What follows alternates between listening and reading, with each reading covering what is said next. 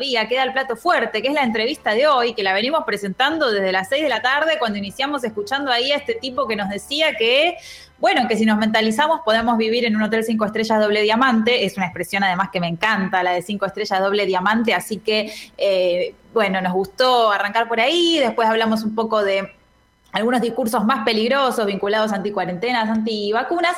Y ahora sí, tenemos en el estudio virtual a la gente, a los fundadores, a los creadores de Bendito Instagram, esta cuenta de Instagram que hace una curaduría de otras cuentas por lo menos polémicas. Voy a saludar primero a Robertita, que creo yo, igual ahora ella me va a corregir, es el alma mater, la fundadora de todo este universo.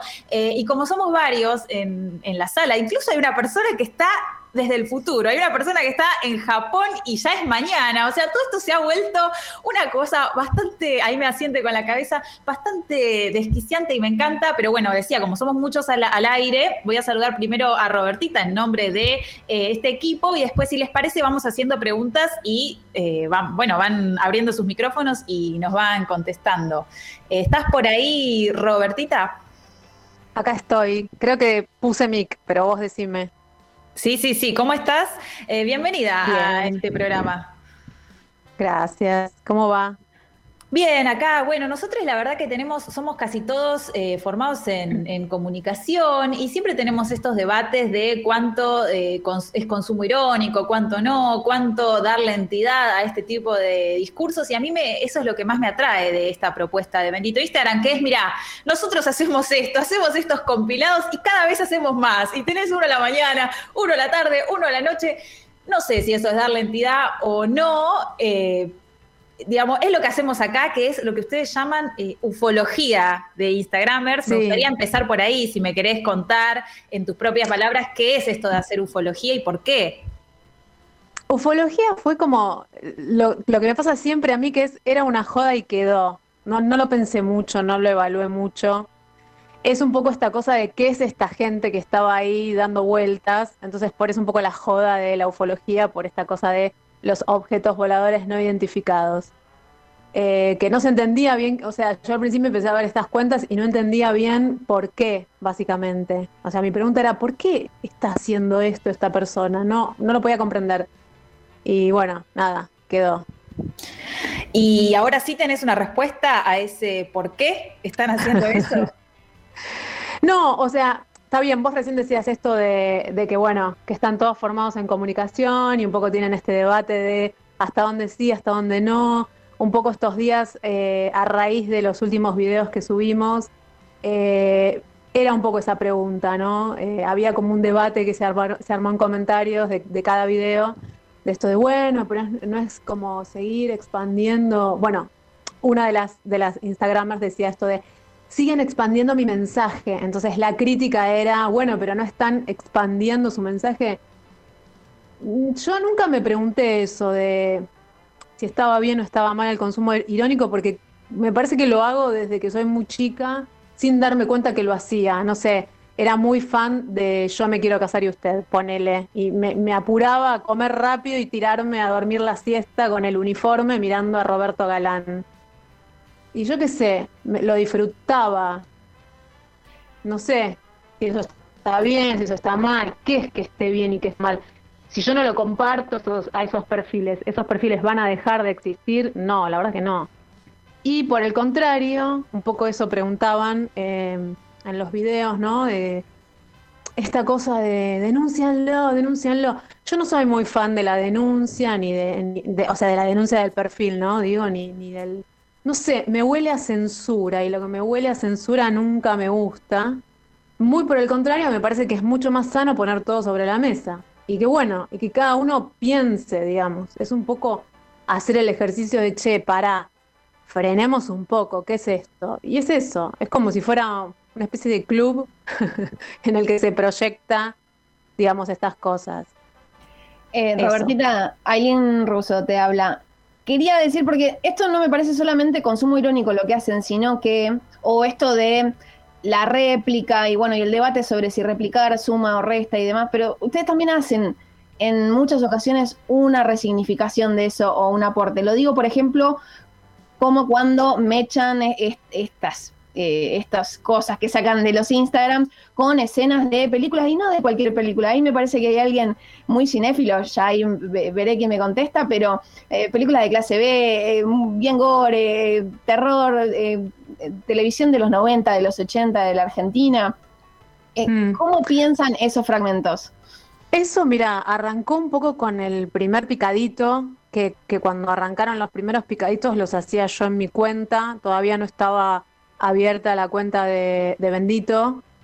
Em, también fue un poco sin querer, digamos, la verdad es que no, no, no lo pensé. De repente sí me empecé a dar cuenta de que había como una especie de eh, constante en un momento, ¿no? En donde aparecían estas películas eh, un poco era también porque me parecía tan, no sé, no podía creer lo que veía con estos Instagramers, que había como un ejercicio de, bueno, uno está esperando todo el tiempo que se saquen la peluca, viste, a lo urdapilleta, ponele, y es como, bueno, era una joda esto. Es un poco eso, por ahí, contrastarlo como con, con la ficción. Recordemos a los oyentes que estamos hablando con las, las y los eh, que están detrás de la cuenta Bendito Instagram, arroba bendito IG, bendito guion bajo IG en Instagram, tienen ya más de 11 mil seguidores. Hablaba Robertita, pero también está conectado Lolo, está conectada Nati y está conectada eh, Flor, así que ahora hago, bueno, hacemos otra pregunta y abrimos a ver quién, eh, quién quiere tomar la palabra. Pensaba, bueno, en esta época de pandemia, no voy a decir ninguna novedad, pero necesitamos aferrarnos a algo, necesitamos negar un poco también esa realidad tan dura que estamos viviendo y da la impresión de que cobra más fuerza todo lo que es sectas, todo lo que es discurso, bueno, lo que en los noventas eh, supimos llamar New Age, autoayuda, y hoy es un poco más coaching, coaching ontológico, biodescodificación, liberación uterina de la zaraza del linaje familiar, bueno, hay de todo ahí metido. Entonces, mi pregunta ahora es, ¿qué rol juega o qué rol le gustaría a usted que juegue eh, en este momento bizarro y también tremendo que estamos viviendo? Eh, bendito Instagram. A ver quién quiere hablar. Lolo, sí, todo tuyo. Hola. También Nati. Bueno, la que quiera, el que quiera. Dale, Nati, sí. Bueno. Acá. Hola. Sí, acá, dale. ¿Se Escuchamos. Ah, Bien.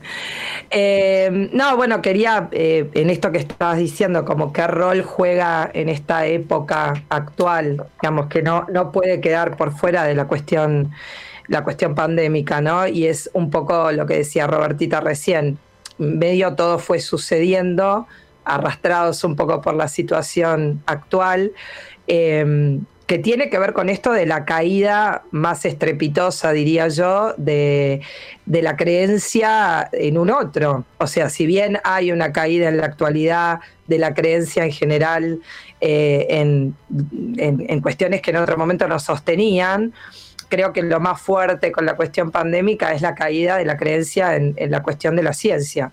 Eh, esto admitió un montón de delirios interpretativos, subjetivos, al, estilo de mi propia religión.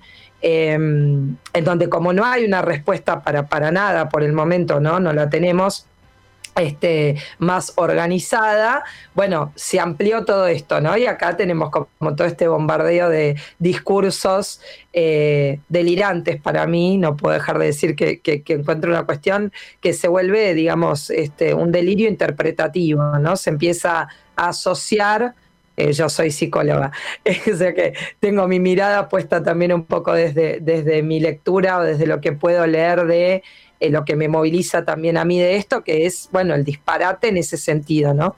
Como decís vos, bueno, ir agarrándose eh, por, esta, por esta misma incertidumbre en la actualidad de todo esto, ¿no? Em, eso. No sé si quiere sumar algo, eh, algún aporte. No quiero censurar yo tampoco a nadie, estoy ahí como medio administrando la palabra. Lolo, ahí desde el futuro, no sé si querías también comentar algo. Sí, por ahí que Em, si bien nosotros estamos por ahí curando el material y armando los videos, algo interesante es que los colaboradores de Bendito IG son todos los que nos mandan estos perfiles. O sea, no es que nosotros estamos las 24 horas del día viendo a quién subir y buscando gente nueva. Al contrario, ese trabajo lo hacemos muy poco. La gente que sigue la cuenta y que ve esto y que se interesa, son los que nos mandan los perfiles y nos dicen, che, miren esto.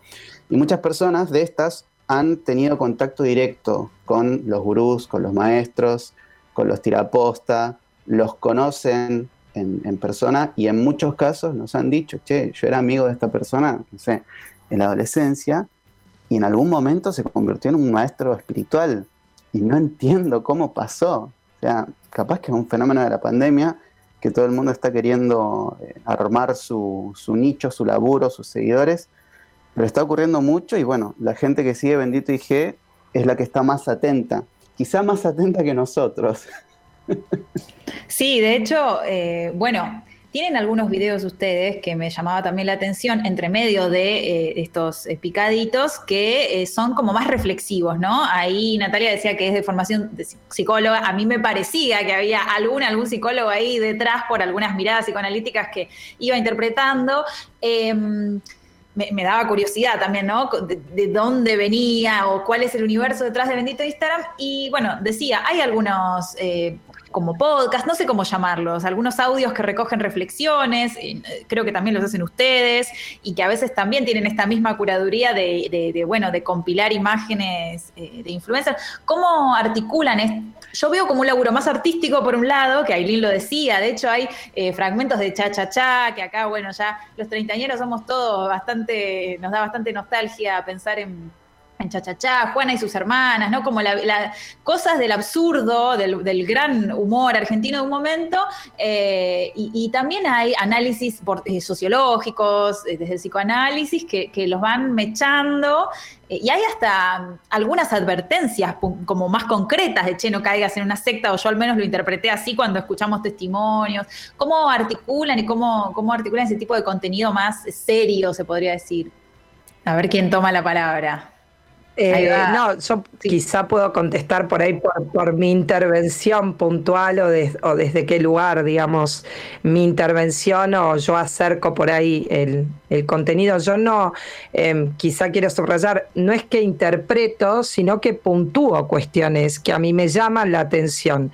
A mí me interesa, sobre todo como dijo Robertita al principio y también lo, lo quiero subrayar, que quede abierta la pregunta, no que se cierre un saber creo que el gran padecimiento, digamos, de estas subjetividades que vemos es que tienen la verdad de su lado. Eso es lo que yo noto como más em, enfáticamente problemático, ¿no? Eh, la verdad sobre la masturbación y el deseo sexual, la verdad de cómo se hace tal o cual cosa, la garantía de cómo vas a ser feliz, ¿no? Eh, llevando por cierto, para mí la felicidad a un lugar absurdo. Ahí entra el absurdo y ahí entra la unión, si querés, con el absurdo del mundo, no sé, urdapilleta, este, cha, cha, cha, etcétera, ¿no? Eh, que también va de la mano de esto. A mí me interesa dejar abierta la pregunta para que el que mire, como están haciendo ustedes, por ahí no, se acerquen a nosotros a preguntarnos y a charlar, charlar y dialogar. Me parece que es algo que hoy no sucede, eh, generalmente queda contrapuesto a peleas este, de yo, y muy narcisistas, eh, justamente esto de los haters, todo esto eh, moviliza justamente el, no, diálogo, el no intercambio, y desde lo mío a mí me interesa que quede picando en el picadito, ¿no? Que quede picando esto de pregunta, ¿no? Y diálogo, más bien eso. Esa es mi intención, por lo menos. Sí, ahí decías esto de. Eh, Flor, ¿ibas a hablar? Sí, dale nomás. Sumando esto de Nati, em, la cuestión de los videos armados en relación a, citas de, algunos filósofos, eh, psicólogos, etcétera, es porque también nos surgió que, muchas de las situaciones eh, del fenómeno Instagram nos sirvieron para graficar cosas que se vienen estudiando hace un montón son como, nos, pareció muy pictórico para, para subirlo y para verlo de otra manera y a veces es medio como una piña, pero es muy interesante. Es otra parte de, Bendito que me parece como, como la, la, parte teórica de todo lo que se ve en el picadito. Total, la parte teórica. Eh, realmente es, eh, hoy jodíamos con el tema de las cátedras en una de las columnas y es medio ahí, porque tenés el teórico, el práctico, ¿viste? donde se cristaliza eso que ya viste en la teoría. Eh, yo me los dejo de fondo y, los voy escuchando y vamos a sumar, porque por ahí hay oyentes que no tienen Instagram o no conocían la cuenta, que no es solo una compilación de esto más vinculado casi a lo sectario, ¿no? De coaching, sino que hay mucho, recién recojo lo que decía Natalia, creo que eras mucho de narcisismo, mucho de exposición total de la, intimidad, de la vida privada, eh, mucho de yo te vengo a decir cómo son las cosas, y eso no solo ocurre cuando hay un gran gurú, eh, viste, eh, o, alguien con muchísimos seguidores y muy peligroso, podemos decir, como Ivana Nadal, sino que ocurre también con, por ejemplo, estas mamis de Instagram que te hablan sobre su experiencia y que en un punto está bueno, ¿no? Empatizar y tal, y conocer experiencias, pero ya llega un punto en el que la exposición de la intimidad y de la sexualidad es eh, casi absoluta. Lolo, ¿querías eh, decir algo?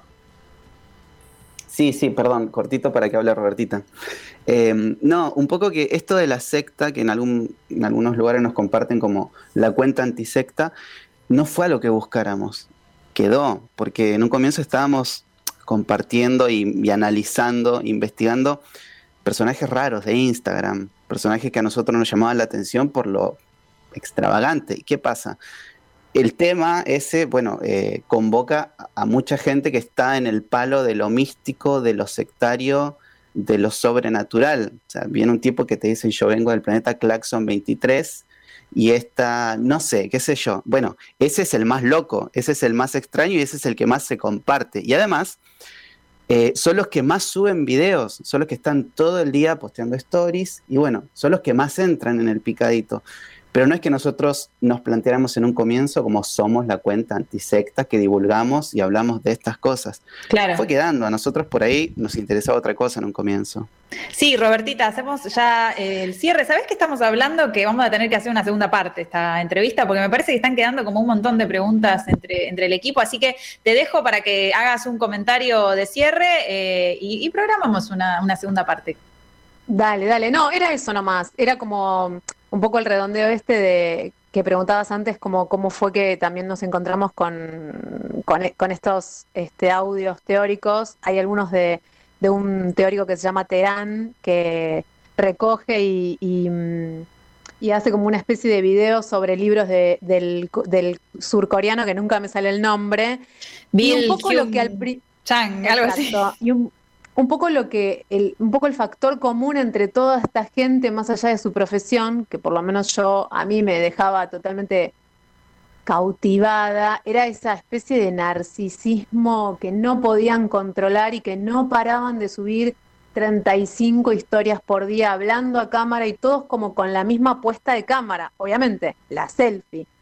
Y bueno, un poco eso, digamos, más allá de la profesión, más allá de si, si son Después se nos fue, como dice Lolo, para lo de la sex en un momento y todos empezaron como la cuenta antisecta. Pero la verdad que las primeras personas que nos llamaron la atención, o por lo menos la primera persona que me llamó la atención a mí fue una psicóloga, sexóloga, que se autoproclamaba sexóloga, y después un psicólogo que se autoproclamaba biodescodificador o biodecodificador, y después pibas, qué sé yo, que solamente, viste, hacían la primera historia, siempre era hola, buen día, te amo, sos hermosa, ¿a quién le hablas? O sea, es como, ¿tiene valor eso si le estás diciendo a cualquiera, hola, buen día, que tengas un día hermoso como vos? ¿Cómo sabes cómo soy yo? Por ahí soy horrible. Y si me estás diciendo que tengo un día como yo, va a ser un día horrible.